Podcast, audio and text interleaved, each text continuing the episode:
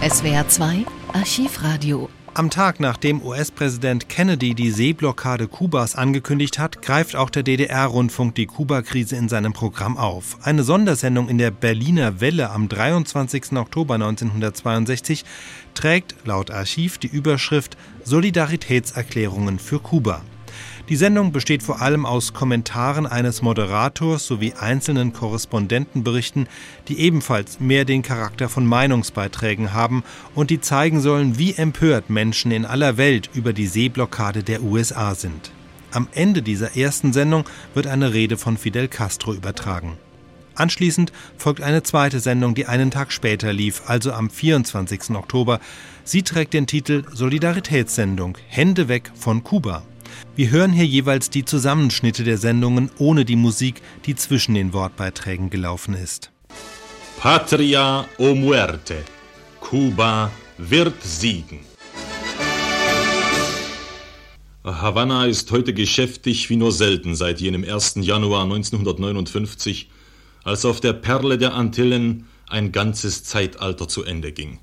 Als die Revolution siegte in Kuba, als die Kubaner endlich zu Herren ihres eigenen Landes wurden, als die größte imperialistische Macht der Welt eingestehen musste, dass sie geschlagen war, 150 Meilen südlich ihrer Küsten.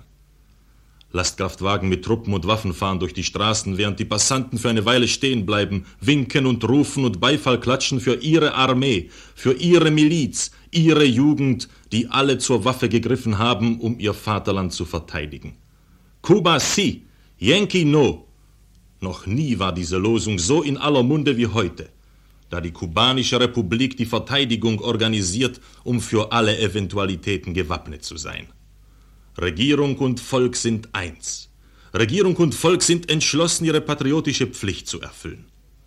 Die Opfer des Freiheitskampfes sollen nicht vergebens gefallen sein. Kuba will frei bleiben und es wird frei bleiben, denn an seiner Seite steht alles in der Welt, was die Bezeichnung gut und humanistisch verdient. Ein Sturm der Empörung über die amerikanischen Aggressionshandlungen gegen das sechseinhalb Millionen Volk der Kubaner geht über die ganze Welt. Demonstrationen in London. Dr. Linus Pauling, Nobelpreisträger und weltberühmter Wissenschaftler, fordert Präsident Kennedy auf, seine kriegerischen Befehle und Drohungen gegen Kuba zurückzunehmen. Proteste in Mexiko und Brasilien, Kundgebungen der Solidarität vom Pazifik bis zur Elbe. Worum geht es, meine Hörer? Heute Nacht hat USA-Präsident Kennedy unter Berufung auf Vollmachten, die ihm der USA-Kongress vor kurzem gewährt hatte, eine riesige militärische Streitmacht in die kubanischen Gewässer entsandt. Sie soll unter Bruch der elementarsten Regeln des Völkerrechts Schiffe jeder Art, jeder Nationalität, die Kuba anlaufen oder von dort herkommen, mit militärischer Gewalt aufhalten, wenn nötig entern und auf ihre Ladung hin untersuchen. Wenn sie sich diese beispiellose Piraterie nicht gefallen lassen sollten, droht Washington, sie zu versenken. Die amerikanische Kriegsmarine und Luftwaffe sollen eine totale Seeblockade um Kuba errichten, sodass kein Schiff ohne Kontrolle passieren kann. Der amerikanische Stützpunkt Guantanamo auf Kuba wird durch zusätzliche Militäreinheiten verstärkt. Das sind nur einige der schwerwiegenden Tatsachen, meine Hörer, die nicht nur die Souveränität Kubas und anderer mit ihm Handel treibender Staaten verletzt, das ist ein Akt offenen Banditentums, der die Freiheit der Meere und der Seefahrt praktisch beseitigen würde. Und doch schreit bereits der demokratische USA-Senator John Stennis nach der zweiten Etappe der amerikanischen Aggression. Dies sei nur der erste Schritt, der zweite müsse folgen. Und der zweite, so wird von anderen Scharfmachern in den USA erläutert, das ist die offene Invasion kubanischen Territoriums. Dagegen protestiert die fortschrittliche Weltöffentlichkeit, dagegen wenden sich die realistisch denkenden Menschen bis in höchste Regierungskreise in ganz Lateinamerika, in Asien und Afrika, selbst in den NATO-Staaten Europas. Und auch wir in der Deutschen Demokratischen Republik protestieren auf das Schärfste gegen diese Verletzung der Menschenrechte. Jetzt kommt es darauf an, seine Stimme zu erheben, meine Hörer. Jetzt muss die Welt aufgerüttelt werden, damit sie sich schützend vor das kubanische Volk stellt.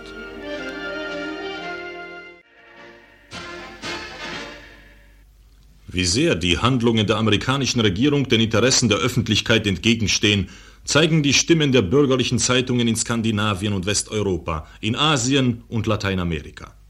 Stockholms Tidningen, ein Blatt, das der schwedischen Regierung nahesteht, stellt fest, dass die Blockadebedrohung zu sehr ernsten, für den Weltfrieden gefährlichen Zwischenfällen führen kann. Sie verschlechtert in ernster Weise eine ohnehin schon gespannte Lage. Die USA maßen sich an, entgegen dem internationalen Seefahrtsrecht fremde Schiffe auf hoher See und in fremden Gewässern zu durchsuchen. Sie verletzen damit das Prinzip der Freiheit der Meere. Diese Erklärung gab der Vorsitzende der Kopenhagener Werftarbeitergewerkschaft, Willy Andresen, heute einer DDR-Korrespondentin. Kennedy hat ein Risiko, sogar ein sehr großes Risiko auf sich genommen, schreibt die Schweizer Zeitung La Suisse. Und Gazette de Lausanne schreibt, Kennedy behält sich vor, noch weitere Maßnahmen zu ergreifen. Sie könnten nur die vollkommene Blockade der Insel sein, was nach internationalem Recht eine Kriegshandlung darstellen würde, die schließlich zur Landung der Marineinfanteristen führen müsste. Wie scheinheilig ist angesichts selbst dieser bürgerlichen Pressekommentare die Behauptung des USA-Präsidenten in seiner jüngsten Rede. And our history demonstrates that we have no desire to dominate or conquer any other nation or impose our system upon its people. I speak to you as a friend, as one who knows of your deep attachment to your fatherland, as one who shares your aspirations for liberty and justice for all. Ich spreche zu Ihnen als ein Freund, der von Ihrer tiefen Bindung an Ihr Vaterland weiß Wir streben nicht danach, irgendein anderes Land zu beherrschen, zu erobern oder unser System einem anderen Volk aufzuzwingen. Das sagt Kennedy, und zugleich dampfen fünf Flugzeugträger und mindestens 40 andere Einheiten der Kriegsmarine in den Gewässern um Kuba herum, sind über 100 Kampfflugzeuge und an die 20.000 Mann in Alarmbereitschaft, gegen Kuba, gegen die Freiheit der Kubaner, gegen jedes Recht und Gesetz. Das ist die freie Welt, wie sie leibt und lebt. Die Kubaner brauchen von den USA keine Vorlesungen darüber, wer ihr Freund und wer ihr Feind ist. Sie haben es längst gelernt in Jahrzehnten der Unterdrückung und Ausbeutung. Sie wissen, was Freiheit ist. Sie wissen, wer sie ihnen gebracht hat und wer sie ihnen nehmen will. Und sie wissen auch, wie sie früher lebten und wie die Freiheit vom amerikanischen Imperialismus ihr Leben verbesserte.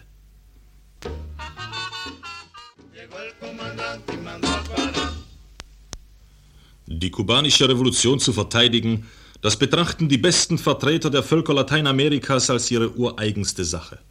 Und selbst NATO-Verbündete oder ideologische Freunde der USA weigern sich rundheraus, ein Land zu boykottieren, zu dem sie diplomatische Beziehungen unterhalten. Natürlich geht es ihnen in erster Linie um geschäftlichen Gewinn aus dem Kuba-Handel. Aber sie sind auch vernünftig genug zu begreifen, dass dieses Vorgehen der USA völlig zwecklos ist. Denn eine bürgerliche schwedische Zeitung hat es klar ausgesprochen. Kuba und die neuen Ideen haben sich in dem labilen Südamerika als Dynamit erwiesen, und mit Blockade oder Androhung von Gewalt kann man Ideen nicht ausrotten. Besonders stark ist der Widerstand gegen die Politik Washingtons am Rande des Atomkriegs in Großbritannien. Hier ist ein Bericht unseres Londoner Korrespondenten Theodor Doganis.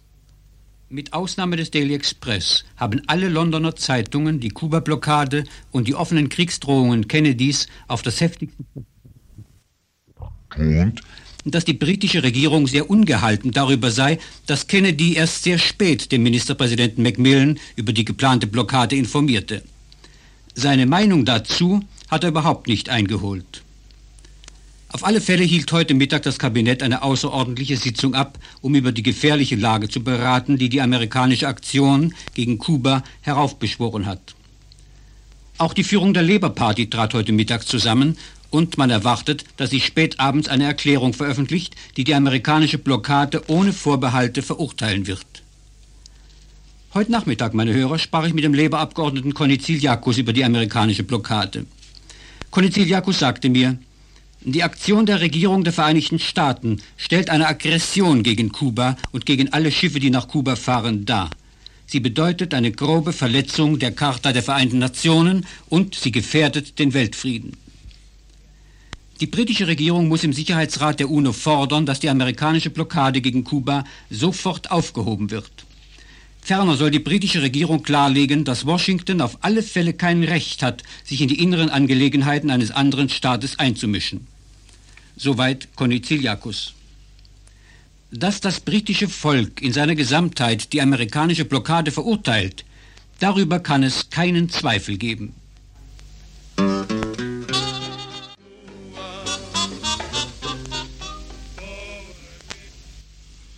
Aber unser Bild von der Situation in der Welt, von der Einstellung der Völker und Regierungen zu der amerikanischen Blockadepolitik im Karibischen Meer wäre nicht vollständig, wenn wir nicht ein paar Worte zur Haltung der Bonner Regierung sagen würden. Da ist zum Beispiel die wehrpolitische Information, die dem Strauß-Ministerium nahesteht. Sie verlangte unverhüllt eine amerikanische Invasion gegen Kuba.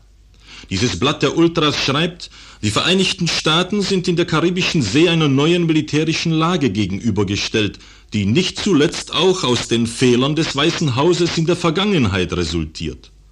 So habe es Washington unterlassen, den Invasionsversuch der Exilkubaner vor eineinhalb Jahren energisch zu unterstützen, womit die Chance verpasst worden sei, die Situation zu wenden. Dem Bonner Offizierskorps, denn für diese Kreise ist die wehrpolitische Information in erster Linie gedacht, wird somit schwarz auf weiß erklärt. Ihr habt euch hinter die Aggressoren zu stellen, die gegen jene Völker zu Felde ziehen, die nicht am antikommunistischen Kreuzzug teilnehmen wollen.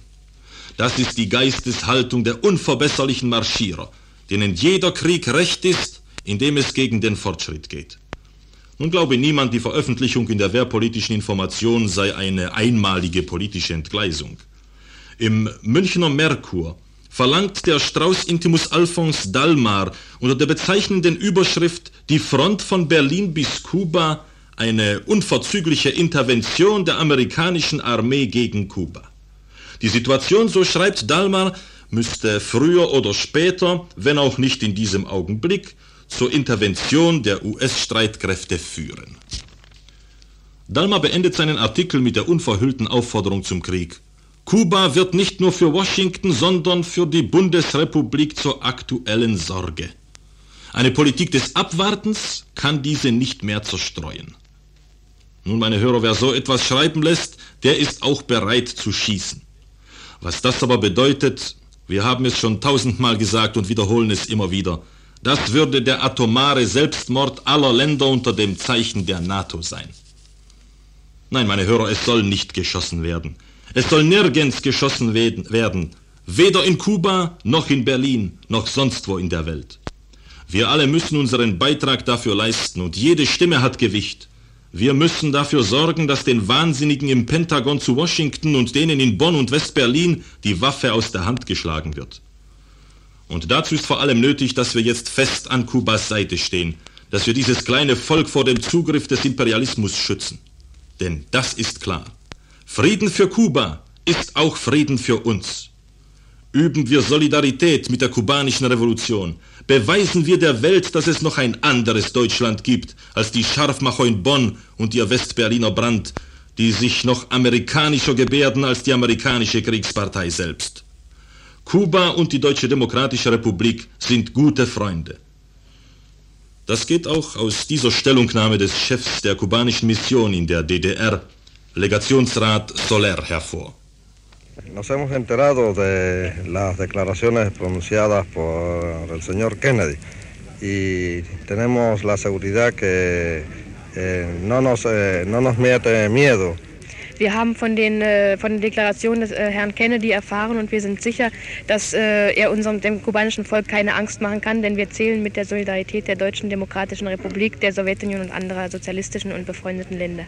Diese Erklärungen, die wir gehört haben, sind in dieser Situation etwas gefährlich, aber wir sind sicher, dass sie uns nicht einschüchtern können und dass unsere Regierung äh, in der richtigen Art und Weise auf diese Erklärung des Herrn Kennedy antworten wird. Hemos estado asistiendo a numerosos actos de solidaridad con Cuba y en verdad nos llena de regocijo ver el entusiasmo y el respaldo tan unánime Wir haben in der letzten Zeit an vielen Kundgebungen der Solidarität mit unserem Volk in der Deutschen Demokratischen Republik teilgenommen und es erfüllt uns immer wieder mit großer äh, Freude, mit welcher äh, Festigkeit und Solidarität das äh, Volk der DDR an unserer Seite steht. Und ich möchte die Gelegenheit benutzen und die Bevölkerung der Deutschen Demokratischen Republik, welche so fest uns unterstützt und mit uns solidarisch ist, zu grüßen.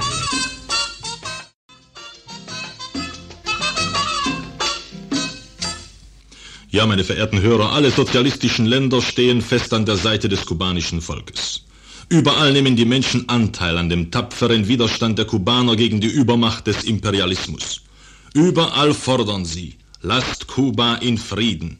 Lasst die Kubaner sich ihr Leben so gestalten, wie sie es wünschen. Es ist ihr verbrieftes Recht. Wir haben unsere Korrespondenten in Budapest und Stockholm um kurze Stimmungsberichte gebeten. Hier zunächst Budapest. Bitte, Manfred Wunderlich. Die Sympathien des ungarischen Volkes für den heroischen Kampf der Kubaner sind schon immer groß gewesen.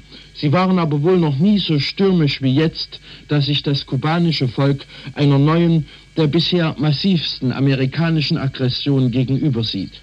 Seit den Morgenstunden, da der ungarische Rundfunk die Öffentlichkeit dieses Landes mit der Hetzrede Kennedys bekannt machte, und seit dem frühen Nachmittag, da die ersten Ausgaben der Budapester Abendzeitung Esti Hirlab erschienen, wird Ungarn mehr und mehr von einer Welle der Empörung und des Protestes erfasst. Ich hatte heute Nachmittag Gelegenheit, mit Menschen verschiedenster Berufe zu sprechen, und sie waren sich, soweit sie schon über die Entwicklung der Ereignisse informiert waren, ausnahmslos darin einig, dass sie die aggressiven Maßnahmen als Anschlag auf den Frieden und damit auf sich selbst betrachten.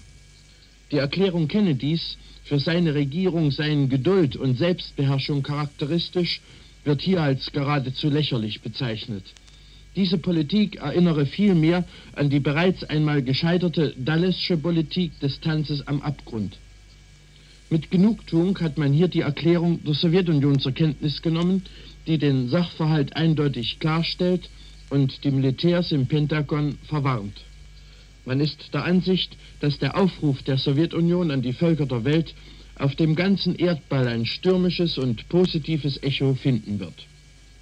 Der Generalsekretär des ungarischen Landesfriedensrates, Laszlo Descheri, den ich vor wenigen Stunden in seinem Budapester Büro sprechen konnte, wertete die neue USA-Aggression als einen weiteren Versuch des Imperialismus, die Freiheitsbewegung eines Volkes unter dem Vorwand zu ersticken, dass hinter dem Freiheitskampf aggressive Ziele der Sowjetunion stünden.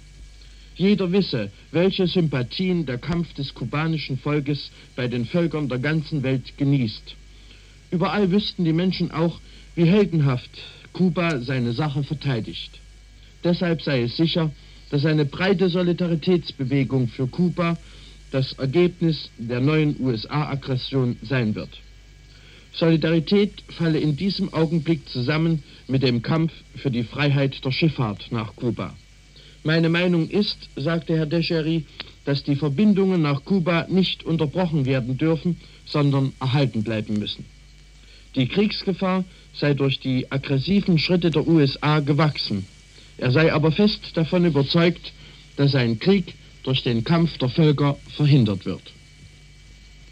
Die Tatsache, dass sich die westdeutschen Militaristen und Revanchisten wie keine zweiten bemüht haben, in das Horn Kennedys zu stoßen, wird hier notiert, aber nicht mit Verwunderung zur Kenntnis genommen. Dass die Ultras in Bonn dort zu finden sind, wo in Richtung Krieg marschiert wird, beweise einmal mehr ihre Gefährlichkeit und die Notwendigkeit, auch ihnen in den Arm zu fallen. Ich bin sicher, dass ich Ihnen schon morgen und in den kommenden Tagen noch mehr von der tätigen Solidarität des ungarischen Volkes, das Aggressionen ähnlicher Art schon am eigenen Leibe verspürt hat, berichten kann. In der Frage Krieg oder Frieden sind sich die Menschen hier bei uns, in den Ländern des Sozialismus, mit der großen Masse der Bevölkerung in den kapitalistischen Staaten einig. Das geht auch aus den Stellungnahmen der schwedischen Presse hervor, über die sie unsere Stockholmer Korrespondentin Anne Storm in einem Telefonbericht informiert. Die schwedische Öffentlichkeit hat sehr stark auf die jüngste amerikanische Kriegsprovokation reagiert, meine Hörer. Ablehnung, Indignation und sehr ernste Besorgnis sprechen aus den ersten Pressestimmen, die heute Morgen unter riesigen Schlagzeilen veröffentlicht wurden. Die von den USA gegen Kuba proklamierte Blockade wird als das bezeichnet, was sie ist. Eine Handlung, die zu ernsten, für den Weltfrieden allzu bedrohlichen Intermezzos führen kann. Sie verschlechtere in sehr ernster Weise eine ohnehin schon gespannte politische Lage. Selbst bürgerliche Zeitungen, die sich sonst der amerikanischen Politik gegenüber, gelinde gesagt, unkritisch verhalten, bezeichnen die Kennedy-Erklärung als einen abenteuerlichen Schritt, der auch im Lager der USA-Alliierten auf Widerstand stoßen werde. Die amerikanische Seefahrtspolitik im Zusammenhang mit der Kuba-Krise hat bereits starke Verärgerung in diesem Lager hervorgerufen, schreibt das großbürgerliche Svenska Dagbladet. Das Risiko für Komplikationen und Reibungen werde ohne Zweifel weitaus größer nach diesem neuen Schritt. In nordeuropäischen Schifffahrtskreisen hat man bisher die amerikanische Seefahrtspolitik mehr von der wirtschaftlichen Seite betrachtet und die restriktiven Maßnahmen gegen den Schiffsverkehr nach Kuba mehr oder weniger als einen Akt in den amerikanischen Bestrebungen angesehen, unliebsame Konkurrenten in der internationalen Schifffahrt zu schädigen. Jetzt aber, nach der Kennedy-Erklärung, stehen die politischen Aspekte eindeutig im Vordergrund. Bekanntlich behauptet Kennedy, dass Kuba mit Hilfe der Sowjetunion eine akute Bedrohung der USA darstelle. Die schwedischen Zeitungen stellen berechtigt die Frage, ob denn die amerikanischen Raketenbasen in unmittelbarer Nachbarschaft der Sowjetunion von dieser nicht als eine mindestens ebenso starke Bedrohung betrachtet werden müssen. Man frage sich, ob die Sowjetunion nicht mit gleichem Recht unter Hinweis auf das amerikanische Präjudikat zu Maßnahmen schreiten könne, um diese Drohung zu beseitigen. Das ist es eben. Woher nehmen die USA das Recht, sich als Schiedsrichter darüber aufzuschwingen, was die Kubaner zu tun und zu lassen haben? Wieso wollen sie Sonderrechte für sich in Anspruch nehmen? Wieso sollen denn die zahllosen amerikanischen Stützpunkte überall an den Grenzen der Sowjetunion und auch auf Kuba selbst richtig und gut sein und zu gleicher Zeit die sowjetische Hilfe für Kuba schlecht? Nein, die Zeiten sind vorbei, da die USA sich anmaßen konnten zu bestimmen, was gut für die Kubaner ist und was nicht. Das Bild von den Vereinigten Staaten als Weltmacht verblasst jetzt in Lateinamerika sehr schnell, schreibt die amerikanische Zeitung News and World Report. Man hört jetzt in diesem Gebiet keine Äußerungen mehr, die auf die Achtung der amerikanischen Politik und Macht schließen lassen. Ja, das ist das Ergebnis der kubanischen Revolution und des veränderten Kräfteverhältnisses in der Welt. Die Völker Lateinamerikas haben sich auf ihre Kraft besonnen. Und nach dem Beispiel Kubas wollen sie ihren eigenen Weg gehen. Die Völker Lateinamerikas wollen ihren Weg gehen, wie Kuba. Und sie werden diesen Weg gehen, das spüren auch die Machthaber in den Vereinigten Staaten von Amerika. Daher ihre Angst und ihr Hass gegen die kubanische Revolution. Aber sie werden diesen objektiven gesellschaftlichen Prozess nicht aufhalten können durch nichts. Und es wäre für Sie selbst wie für alle anderen gut, wenn Sie die Worte eines der Führer des kubanischen Volkes sich zu Herzen nehmen würden, die er vor kurzem hier bei uns in der DDR gesprochen hat, Blas. Abril pasado por Playa Girón. Entonces no teníamos ni la centésima parte de la fuerza que tenemos hoy. Wir haben die Aggressoren im April in der Schweinebucht zurückgeschlagen. Damals hatten wir noch nicht einmal ein Hundertstel der Kraft, die wir heute haben. Und wenn die Amerikaner jetzt hundertmal so viel und so starke Kräfte gegen uns in Bewegung setzen, werden wir sie auch schlagen. Und wir wissen, was sie auf die Beine stellen werden. Und alles, was sie gegen uns in Bewegung setzen, kann geschlagen werden. Falls also die Regierung der Vereinigten Staaten sich entschließen sollte, gegen Kuba loszuschlagen, könnt ihr sicher sein, dass Kuba seinen Teil tun wird. Da könnt ihr absolut sicher sein. Das kubanische Volk steht in diesem Kampf nicht allein. Es hat treue und mächtige Freunde überall in der Welt. Es ist vor allem in fester Freundschaft mit der Sowjetunion verbunden, die heute Nachmittag ihr gewichtiges Wort gesprochen hat. Erlauben Sie bitte, dass wir jetzt unserem Moskauer Korrespondenten Klaus-Dieter Kröber das Wort geben. Millionen Menschen hörten hier heute Nachmittag über die Sender des sowjetischen Rundfunks eine ernste Erklärung der Regierung der UdSSR zu der gefährlichen Lage, die nach der gestrigen Fernsehansprache des amerikanischen Präsidenten Kennedy entstanden ist. Diese Ansprache, in der eine Seeblockade Kubas und andere gefährliche Maßnahmen angekündigt werden, zeigt, so heißt es in der Stellungnahme der sowjetischen Regierung, dass die imperialistischen Kräfte der USA vor nichts zurückschrecken, um Kuba in die Knie zu zwingen, dass sie bereit sind, die ganze Welt in die Katastrophe eines thermonuklearen Krieges zu stürzen. Mit den neuen Maßnahmen tut die amerikanische Regierung einen Schritt auf dem Wege zum atomaren Krieg. Damit haben sich die USA unter Verletzung aller internationalen Normen das Recht herausgenommen, ausländische Schiffe auf offener See zu überfallen, was man nicht anders denn Piratentum nennen kann. Sie wollen Kuba, einem selbstständigen Staat, diktieren, welche Politik er durchzuführen hat, welche Waffen er für seine Verteidigung einführen darf oder nicht. Wer gab ihnen das Recht dazu? Nur das kubanische Volk ist der Herr in seinem Lande. Und laut UNO-Charta hat jeder Staat das Recht, seine Verteidigung nach seinem Gutdünken aufzubauen und sich gegen Aggressoren zu schützen. Wer diese internationalen Normen nicht einhält, handelt nach den Gesetzen des Dschungels. In dieser ernsten Stunde wendet sich die Regierung der Sowjetunion an die Regierung der USA mit der nachdrücklichen Warnung, dass die Vereinigten Staaten mit der Verwirklichung der angekündigten Maßnahmen eine schwere Verantwortung für das Schicksal der Welt auf sich laden und mit dem Feuer spielen. Nur Wahnsinnige können heute noch an einen Erfolg der Politik der Stärke glauben. Die Zeiten haben sich geändert. Es gibt eine Macht, die imstande ist, dieser Politik der Stärke entgegenzutreten. Heute müssen die führenden Staatsmänner Kaltblütigkeit und Vernunft bewahren und dürfen das Waffengerassel nicht zulassen. Die Sowjetregierung erklärte wiederholt und sagt das auch heute wieder, dass ihre Kernwaffen ausschließlich für Verteidigungszwecke vorgesehen sind. Es ist also eine Heuchelei, wenn Kennedy sagt, dass ein sofortiger Gegenschlag erfolgt, so wie nur eine einzige Atombombe auf amerikanisches Gebiet fallen sollte. Die Sowjetunion wird ihre Kernwaffen nie für eine Aggression missbrauchen. Eine weitere pure Heuchelei des amerikanischen Präsidenten ist seine Behauptung, ein solch kleines Land wie Kuba bedrohe eine solche Macht wie die USA. In Wirklichkeit will sich Kuba nur gegen einen Überfall schützen. Die kubanische Regierung hat sich mehrmals an die Regierung in Washington mit dem Vorschlag gewandt, alle Streitfragen auf dem Verhandlungswege zu lösen. Und da sagt Kennedy jetzt, dass diese Erklärungen nicht genügen.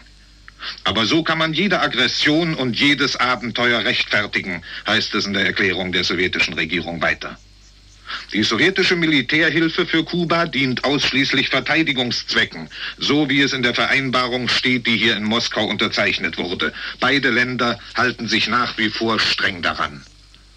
Die Notwendigkeit der Verstärkung der Verteidigungskraft Kubas ergibt sich eben aus den ständigen Provokationen der USA gegenüber diesem Land, die bis zur militärischen Intervention gingen. Die friedliebenden Staaten können nicht umhin, gegen eine Kontrolle ihrer Schiffe energisch zu protestieren. Diese Blockade ist eine provokatorische Tatsache, eine unerhörte Verletzung des internationalen Rechts und eine Herausforderung an alle Völker der Welt. Wenn die USA heute ausländischen Handelsschiffen verbieten, Waren nach Kuba zu bringen, so werden sie morgen mit dem nächsten Staat so verfahren, werden verlangen, dass die Staaten ihnen Rechenschaft ablegen, was sie an Bord ihrer Schiffe haben. Die Sowjetunion weist solche Zumutungen mit Entschiedenheit zurück. Die freche Handlungsweise des amerikanischen Imperialismus kann zu katastrophalen Folgen für die gesamte Menschheit führen, was kein einziges Volk herbeiwünscht, auch nicht das Volk der USA. In der Erklärung wird mitgeteilt, dass im Hinblick auf den ganzen Ernst der von der Regierung der USA geschaffenen Lage rings um Kuba die Sowjetregierung ihrem Vertreter in der Organisation der Vereinten Nationen Anweisung erteilt hat, die sofortige Einberufung des Sicherheitsrates zu beantragen, um folgende Frage zu behandeln, die Verletzung des UNO-Statuts und die Bedrohung des Friedens von Seiten der Vereinigten Staaten von Amerika. Die Regierung der UdSSR fordert alle Regierungen der Welt auf, ihren Protest zu erheben. Und am Schluss ihrer Erklärung heißt es, die Sowjetregierung trifft alle notwendigen Maßnahmen, damit unser Land nicht überrumpelt wird und imstande ist, einem Aggressor die gebührende Antwort zu erteilen. Nun, meine Hörer, und die Meldungen, die dann heute Abend folgten, dürften keinen Zweifel am Ernst dieser Worte lassen. Die Sowjetregierung erteilte dem Verteidigungsminister Malinowski heute die notwendigen Anweisungen, darunter bis zur besonderen Verfügung, erstens in den Raketentruppen strategischer Bedeutung, in den Luftabwehrtruppen des Landes und in der Unterseeflotte die Entlassung der älteren Jahrgänge aus der Armee auszusetzen. Zweitens Urlaube des gesamten Personalbestandes einzustellen und drittens in allen Truppen die Einsatzbereitschaft und die Wachsamkeit zu erhöhen. Und schließlich berief der Oberbefehlshaber der Vereinigten Streitkräfte des Warschauer Vertrages, Marschall Gretschko, die Offiziere ein, die die Armeen der Länder des Warschauer Vertrags vertreten und gab ihnen Anweisungen über verschiedene Maßnahmen zur Steigerung der Einsatzbereitschaft der zu den Vereinigten Streitkräften gehörenden Truppen und Flotten. Hören Sie bitte zum Abschluss unserer Sendung einen kurzen Ausschnitt aus einer der größten Massendemonstrationen, die Havanna je erlebte. Es spricht Fidel Castro.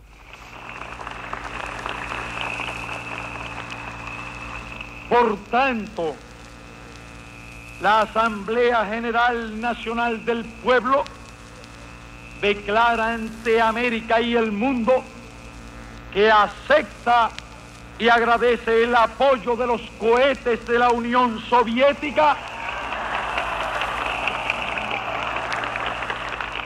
Su territorio fuere invadido por fuerzas militares de los Estados Unidos.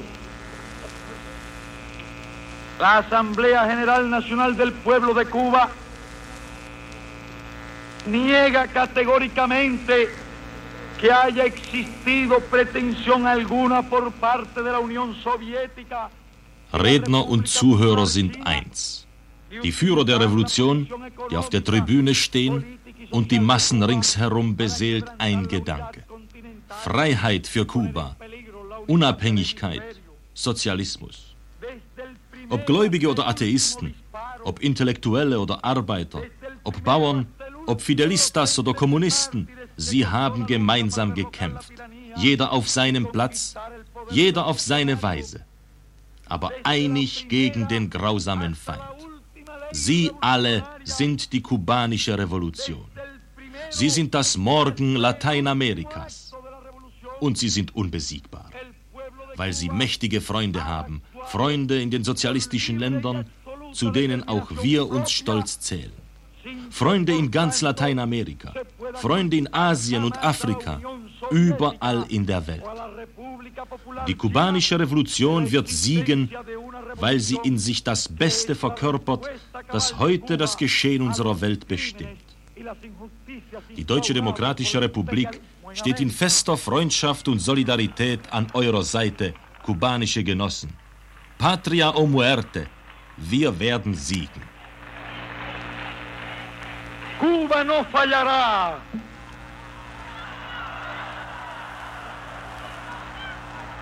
Aquí está hoy Cuba para ratificar ante América Latina y ante el mundo como un compromiso histórico su dilema irrenunciable, patria o muerte.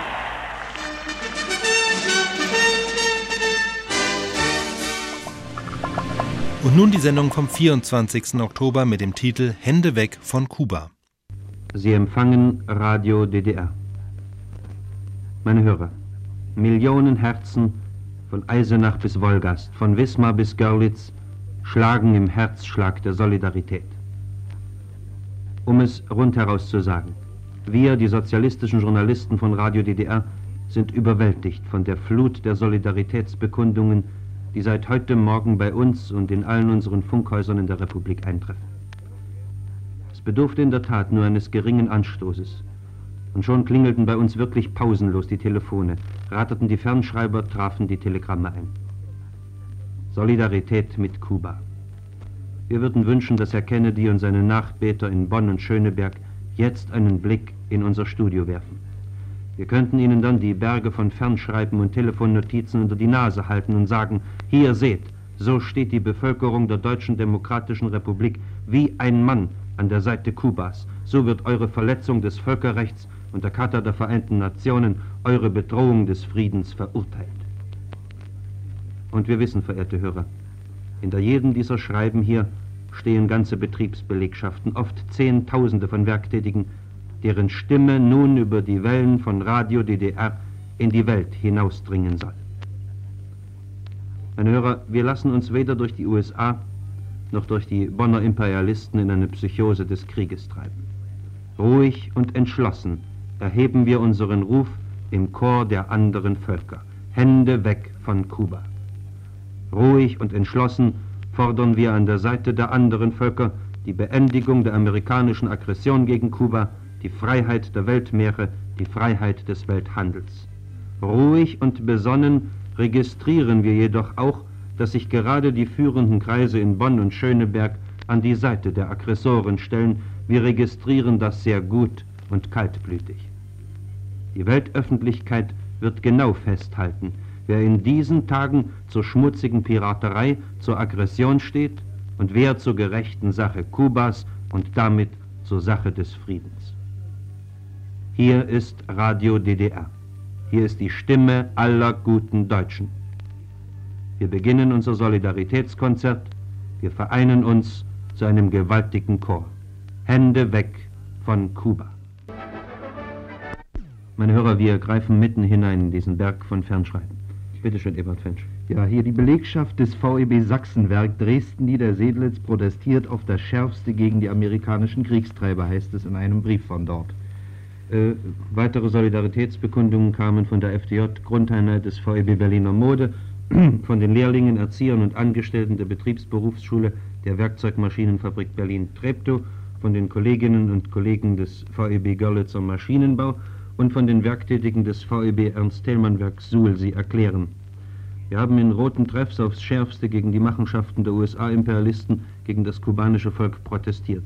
Durch größere Leistungen im sozialistischen Wettbewerb wollen wir unsere Republik und damit zugleich unser sozialistisches Lager allseitig stärken. Zu Ehren des sechsten Parteitags führen wir deshalb den Wettbewerb mit dem Ziel, dem sechsten Parteitag mitteilen zu können, dass wir die Steigerung der Arbeitsproduktivität und die Senkung der Selbstkosten hundertprozentig mit dem technisch-organisatorischen Maßnahmenplan belegt haben. Wir beschreiten damit zugleich den Weg der Büromaschinenwerker in Sömmerda und geben so unsere Arbeit auf die Maschinenwerker in Sömmerda und geben unsere Antwort auf die amerikanische Provokation. Weder in Berlin, so heißt es, noch in Kuba werden die amerikanischen Kriegstreiber durchkommen. Der Friede wird erhalten, weil wir aktiv für ihn kämpfen. Meine Hörer, unter der Fülle der Protestschreiben, die uns erreicht haben, der Fernschreiber und der Telefongespräche, die wir hier aufnehmen, ist eines ganz auffällig. Viele Menschen in unserer Republik verbinden ihren Protest mit ihrer Arbeit. Das heißt, sie verpflichten sich, höhere Leistungen, bessere Leistungen für die Stärkung der Deutschen Demokratischen Republik zu verbringen. In vielen dieser Schreiben wird gesagt, wir helfen unseren kubanischen Freunden und dienen der Sache des Friedens dann am besten, wenn wir unsere Deutsche Demokratische Republik auf dem Gebiet stärken, auf das es jetzt in der großen Auseinandersetzung in der Welt ankommt, auf dem Gebiet der Wirtschaft. Der VEB Elektrokohle Berlin-Lichtenberg übermittelte uns folgendes Schreiben. Jener Betrieb also, von dem einst der Aufruf zum Produktionsaufgebot ausging. Wir Werktätigen des VEB Elektrokohle Berlin-Lichtenberg protestieren auf das Schärfste gegen den Aggressionsakt der USA-Imperialisten gegen das tapfere Volk Kubas. Wir geben das Versprechen ab, dass wir treu und unerschütterlich an der Seite Kubas stehen. Und wir sind sofort dem Beispiel der Büromaschinenwerker in Sömmerda gefolgt und haben den sozialistischen Wettbewerb auf die Durchsetzung des wissenschaftlich-technischen Fortschritts konzentriert. Als Sofortmaßnahme der Solidarität mit Kuba werden wir unseren monatlichen Solidaritätsbeitrag für die Monate Oktober und November verdoppeln und ihn voll dem kubanischen Freiheits- und Friedenskampf zur Verfügung stellen. Und im Auftrage und Wunsche derer, die wir eben nannten, spielen wir nun den Freiheitschor aus, den Triumphmarsch aus Aida.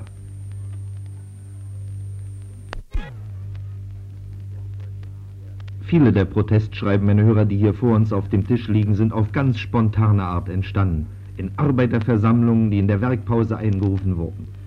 Wir haben hier eine solche Protestresolution von der Belegschaft des VEB Leuchtenbau Lengefeld.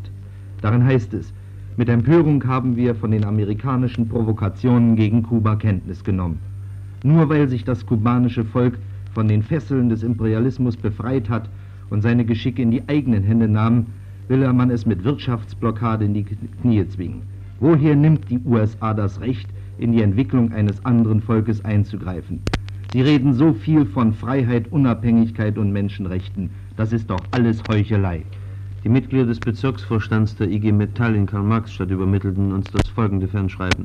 Wir, die gewählten Vertreter der Metallarbeiter des Bezirkes Karl-Marx-Stadt, fordern im Namen von 180.000 organisierten Mitgliedern von unserer heutigen Bezirksvorstandssitzung aus, die durch die USA verhängte Seeblockade gegenüber der Republik Kuba sofort aufzuheben. Wir verlangen, dass der Weltsicherheitsrat der UN die Machenschaften der USA auf das Schärfste verurteilt und die Verantwortlichen zur Rechenschaft zieht. Alle deutschen Gewerkschafter fordern Hände weg von Kuba. Später den Namen Kuba erhielt, die schönste Insel, die Menschenaugen geschaut haben. Und die spanischen Eindringlinge machten das Paradies im karibischen Meer zu ihrer Kolonie. 400 Jahre lang. Dann kamen die Amerikaner. Das kubanische Volk hatte sich 1895 erhoben. Und als es die Unabhängigkeit fast schon errungen hatte, erklärte die USA-Regierung Spanien den Krieg. Man hatte schöne Worte dafür. Man sprach von der Freiheit und von der Unabhängigkeit. Nur das Land wurde von amerikanischen Truppen besetzt und ein Militärgouverneur regierte vier Jahre lang. Die Reichtümer der Insel gingen in die Hände amerikanischer Monopole und Konzerne über. Die unendlichen Zuckerrohrplantagen gehörten der United Fruit Company. Die Cuban Electric Company, eine Tochtergesellschaft der American Foreign Power Company, erzeugte mehr als 90 Prozent der elektrischen Energie. Das Fernmeldewesen war ein Monopol der International Telephone and Telegraph Corporation. Der Straßenbahnverkehr wird von der Havana Electric Railway Company beherrscht. Der Autoverkehr vom Shell-Konzern. Dem amerikanischen Kapital gehörten die Eisenbahnen, die Zivilluftfahrt und der Erzbergbau. Von New York, San Francisco und Philadelphia aus wurden alle Vorkommen an Eisen, Mangan, Nickel, an Öl und an den anderen Bodenschätzen kontrolliert. Die Profite kletterten in die Höhe, die Dividenden stiegen. Das Volk aber lebt in unvorstellbarer Armut. Nur 4% der Landbewohner kannten den Genuss von Fleisch als ständiges Nahrungsmittel. Nur 12% wussten, wie Milch schmeckt. Sie lebten in Laubhütten, in Wellblechbaracken, in halb zerfallenen Lehmhütten. Das reiche Land hatte für seine Kinder keine Schulen, keine Universitäten, keine Lehrstätten. 90 Prozent der Einwohner waren Analphabeten. 35 Prozent der Nahrungsmittel mussten aus den Vereinigten Staaten in eines der fruchtbarsten Länder unseres Erdballes eingeführt werden. Von den 5,3 Millionen Einwohnern waren 800.000 ständig arbeitslos. Das waren die Begleiterscheinungen der amerikanischen Herrschaft. Begleiterscheinungen, die heute noch in den süd- und lateinamerikanischen Ländern Realität sind. Aber immer dann, wenn der amerikanische Ton wankte, schickten die Monopole ihre Soldaten. 1906. Eine liberale Bewegung erringt bei den Wahlen die Mehrheit. Der amerikanische Kriegsminister erscheint persönlich in Kuba und setzt eine neue Regierung unter der Leitung des USA-Generals Magon ein. 1912. Die Hafenarbeiter und Landarbeiter der United Fruit Company streiken. Wieder ankern amerikanische Kriegsschiffe im Hafen von Havanna. Sie ziehen nicht eher wieder ab, bis ein neuer USA-höriger Präsident an der Staatsspitze steht. 1916. Erneuter Wahlsieg der Liberalen. Eine 10.000-Mann-Armee dringt in Kuba ein. Erst drei Jahre später verlassen sie wieder das Land. 1925. Die GIs setzen den Diktator Machado ein. 1933 Generalstreik. Wieder verhelfen die Ledernacken einem USA-hörigen Verräter auf den Präsidentenstuhl. 1952. Die amerikanischen Monopole lancieren den Diktator Batista an die Spitze. Unter seiner Herrschaft in fünf Jahren, fünf Monaten und vier Tagen wurden über 19.000 Menschen umgebracht. Doch dann war es vorbei mit der amerikanischen Herrschaft. Am 1. Januar 1959 ergriff das Volk die Macht. Die Großgrundbesitzer wurden enteignet, die amerikanischen Konzernbeauftragten mussten gehen. Das Volk erhielt Land, die Arbeiter menschenwürdige Wohnungen, die Kinder, Schulen. Der Reichtum des Landes gehört der Mehrheit des Volkes. Kuba, die Insel der Hoffnung, wurde zum ersten Mal in seiner Geschichte unabhängig. Das Land war frei von amerikanischer Vorherrschaft. Aus einer Entschließung des CDU-Kreisvorstandes Cottbus-Land. Wir verurteilen aufs Schärfste jede Form der Einmischung in die inneren Angelegenheiten des tapferen Volkes Kubas und die aggressiven Handlungen der USA, die die Menschheit an den Rand einer Katastrophe von unabsehbarem Ausmaß bringen können. Als christliche Demokraten bekunden wir dem kubanischen Volk unsere feste Solidarität. Wir sind der Überzeugung, dass den Aggressoren durch die Kraft des mächtigen Weltfriedenslagers eine gehörige Abfuhr erteilt wird. Herr Pfarrer Siegfried Nenke aus Linda im Kreis Gera erklärt, Herr Kennedy, der sich Katholik nennt, sollte die Friedensworte des Papstes, die er anlässlich des Zweiten Vatikanischen Konzils äußerte, ernster nehmen. Die gefährlichen Drohungen der USA, die in Piratenmanieren ausarten, zeigen der Welt wieder deutlich, auf welcher Seite Frieden und Krieg stehen. Sie hören das Solidaritätskonzert von Radio DDR für das kämpfende Kuba. Soeben, mein Hörer, erhielten wir einen Bericht aus Bukarest. Udo Krause meldet sich aus der Hauptstadt der Rumänischen Volksrepublik. Einen schönen guten Abend aus Bukarest und einen herzlichen Gruß an die Hörer des Sonderprogramms von Radio DDR. Im Laufe des Nachmittags trafen hier im Funkhaus des rumänischen Rundfunks in Bukarest, von dem aus ich jetzt zu Ihnen spreche, sehr viele Meldungen ein aus dem ganzen Land über Protestkundgebungen, die in den volkseigenen Betrieben aller Regionen Rumäniens stattgefunden haben, in den landwirtschaftlichen Produktionsgenossenschaften und auch meine Reporterkollegen aus den aktuellen Redaktionen des rumänischen Rundfunks kamen heute mit geschulterten Reportophonen hier an und mit aufgenommenen Berichten über Protestkundgebungen und Grußadressen, die Rumäniens Werktätige an das kubanische Volk gerichtet haben. Ich habe am Nachmittag noch eine Fahrt unternommen durch das Diplomatenviertel in der Nähe des, äh, der Hauptstraße, der prächtigen verkehrsdurchpulsten Hauptstraße von Bukarest, des Boulevards Mageru. In einer fattigen Seitenstraße, ziemlich versteckt in einem großen Garten, liegt dort eine vornehme Villa, vor der am weißen Mast die Flagge mit den Sternen und Streifen weht. Die Fensterläden waren heruntergelassen und es war ziemlich still in der amerikanischen Gesandtschaft. Vor dem Gebäude hielt eine verstärkte Milizwache die Ordnung aufrecht, aber es gab keinerlei Demonstrationen. Die rumänische Regierung hat durch ihre Sicherheitsmaßnahmen ihren Willen ausgedrückt, die Exterritorialität der Amerikaner hier in Bukarest, der diplomatischen Vertretung, sehr loyal zu respektieren und das Volk von Bukarest hat diesen Willen seiner Regierung verstanden und verhält sich außerordentlich diszipliniert, was in Bukarest denn bestimmt nicht leicht fällt, denn hier sind die Menschen sehr temperamentvoll und leidenschaftlich. Aber wenn die Amerikaner in ihrer stillen Villa Ohren haben zu hören, dann dürfte er ihnen heute in den Ohren gellen. Auch hier in Bukarest wie überall in der Welt. Der Ruf der Solidarität mit den Kämpfen in Kuba. Kuba si, Yankee Dieser Ruf ist von Bukarest dann genauso aufgenommen worden wie die Lösung aus dem spanischen Freiheitskrieg, die heute wiederum auf den Fahnen der kämpfenden Menschheit steht. Nur Passaran, Sie werden nicht durchkommen. Passaremos. Wir siegen. Guten Abend aus Bukarest.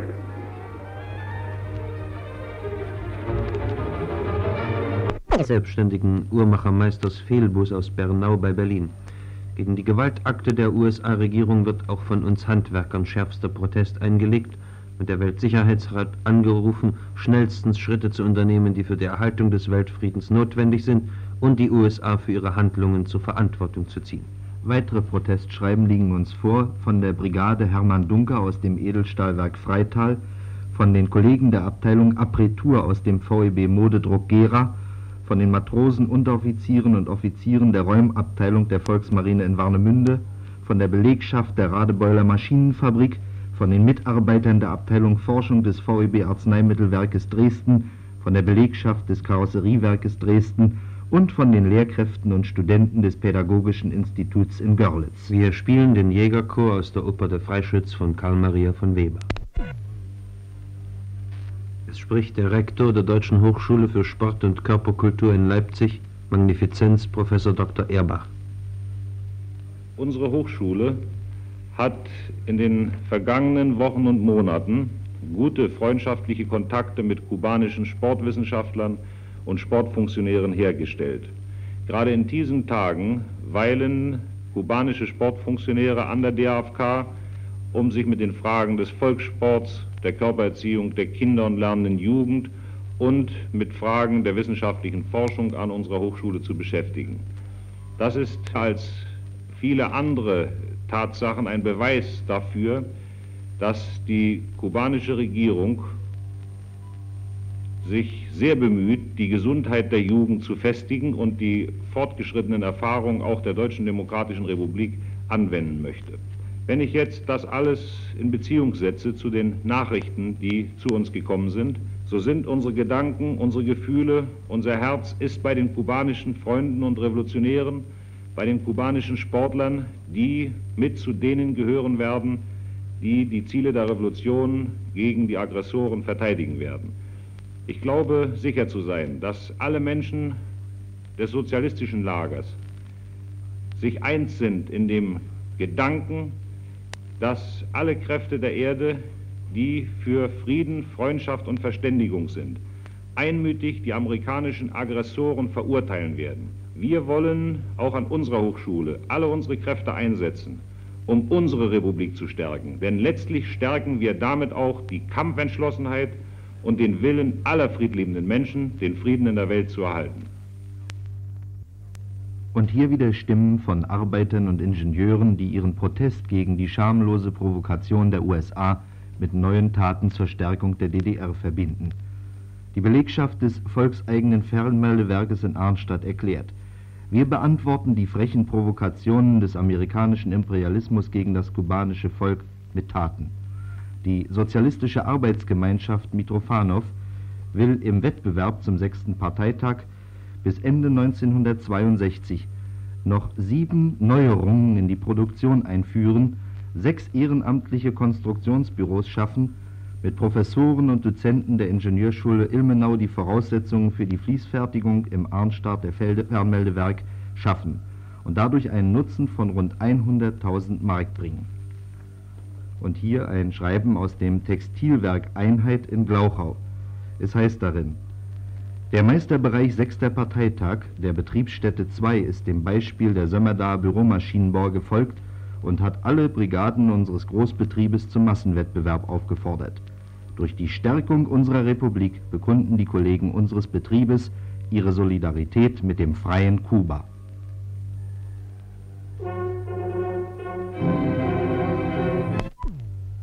Der BGL-Vorsitzende des VEB Druck- und Prägemaschinen Berlin-Lichtenberg erschien heute in unserer Redaktion und überbrachte uns ein Schreiben, in dem es unter anderem heißt, Unsere Solidarität und die Solidarität der friedliebenden Völker der ganzen Welt wird die Imperialisten in ihre Schranken zurückweisen und die Kubaner in ihrem Freiheitskampf unterstützen. Der Lauf der Geschichte wird nicht mehr durch die Imperialisten bestimmt, sondern durch die friedliebenden Völker der Welt.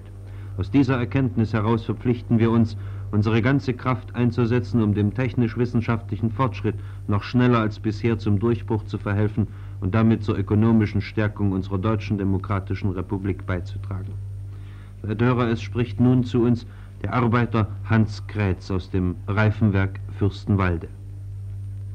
Nun stellen wir uns doch einmal diesen Unsinn vor. Das ist doch die Herstellung des Kriegszustandes in Friedenszeiten.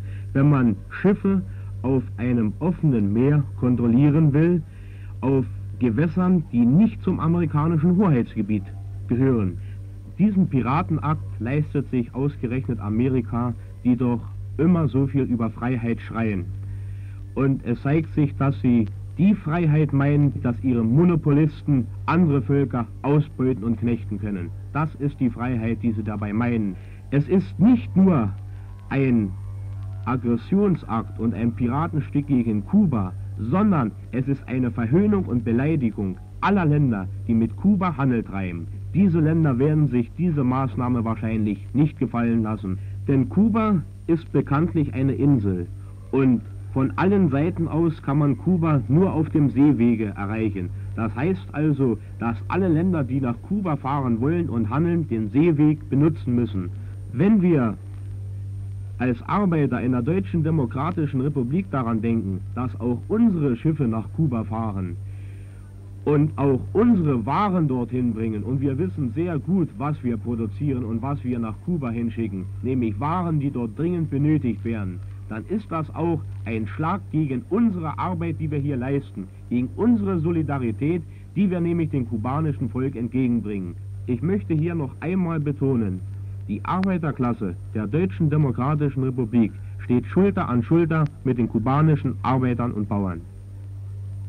Fahrzeugmaschinenfabrik John Scheer in Meuselwitz erreicht uns diese Stellungnahme. Mit der weiteren Erstarkung des sozialistischen Lagers werden auch der amerikanische und westdeutsche Imperialismus einsehen müssen, dass für ihre Profitgier kein Platz mehr vorhanden ist. Wir rufen ihnen zu, wascht eure dreckigen Finger nicht in fremden Gewässern. Die Welt will Frieden. In mit dem Musikwunsch nach dem ungarischen Tanz Nummer 6 von Johannes Brahms verbanden viele unserer Hörer ihre Solidaritätsbekundungen mit Kuba. Die Belegschaft des VEB Elektrotechnische Werkstätten Rötha, sie telegrafieren uns, protestieren schärfstens gegen die Kriegsprovokationen des Imperialismus. Wir stellen uns mit Entschlossenheit an die Seite des friedliebenden kubanischen Volkes. Weitere Solidaritätsbeweise aus der Bootswerft in Greifswald, vom Kreisvorstand der Demokratischen Bauernpartei Deutschlands in Stralsund, von der Pioniergruppe 6 der 8. Oberschule in Rostock, von der Einheit Zimmermann der Dienststelle der Volksmarine in Wolgast und schließlich hier ein Telegramm von der Belegschaft des VEB Kalkwerk Hermsdorf. Sie telegrafieren, verurteilen mit Empörung USA-Blockade gegen Kuba, Schluss damit. Wir spielen in einer Aufnahme des staatlichen Symphonieorchesters der UdSSR aus dem Klavierkonzert und Erich Weinert Preisträger Herr Salomon der im vergangenen Jahr in Kuba weilte, spricht zu uns. Ich möchte eine Begegnung äh, berichten, die ich in Manzanillas hatte, das heißt in einem Fischerdorf bei Manzanillas, mit einer schlichten, einfachen Frau. Sie hatte ein sehr vergrämtes und verhärmtes Gesicht und ich schätzte sie auf 40 Jahre und war sehr erstaunt, als ich feststellte, dass sie erst 27 Jahre alt war. Sie hatte sieben Kinder Sie berichtete, dass sie ihre Kinder vor der Revolution immer Hunger litten, dass sie ihren Kindern weiter nichts geben konnte als ihre Tränen und davon konnten die Kinder nicht satt werden, dass, sie, äh, dass ihr Mann in die Berge ging zu Fidel Castro und dort gefallen ist. Ich äh, stellte dieser Frau die Frage, sagen Sie mal, die Vereinigten Staaten von Amerika sind doch ein mächtiges Land mit einer riesenhaften Industrie, mit vielen Kanonen, Panzern, Flugzeugen und Schiffen. Was wird sein, wenn diese mächtigen Vereinigten Staaten von Amerika versuchen werden, in Kuba alles mit Gewalt rückgängig zu machen? Da sah mich diese Frau ein bisschen spöttisch an und sagte, ich denke, Sie kommen aus Europa und ausgerechnet noch aus Deutschland. Sie müssten es doch fast ebenso gut wissen wie wir, dass die Yankees nicht kämpfen, sondern nur morden können. Aber fügte sie hinzu, wir Kubaner sind ein mutiges, stolzes und tapferes Volk. Schauen Sie sich unsere Erde an, wie rot sie ist. Die Fabel berichtet, dass unsere Erde deswegen so rot ist, weil so viele Menschen ihr Blut für die Freiheit Kubas gegeben haben. Und wenn die Yankees kommen, dann werden wir kämpfen. Jetzt Kohlenenergie, schwarze Pumpe teilen uns mit, dass sie ihren Protest mit, äh, gegen die angloamerikanische Aggression in Kuba verbinden.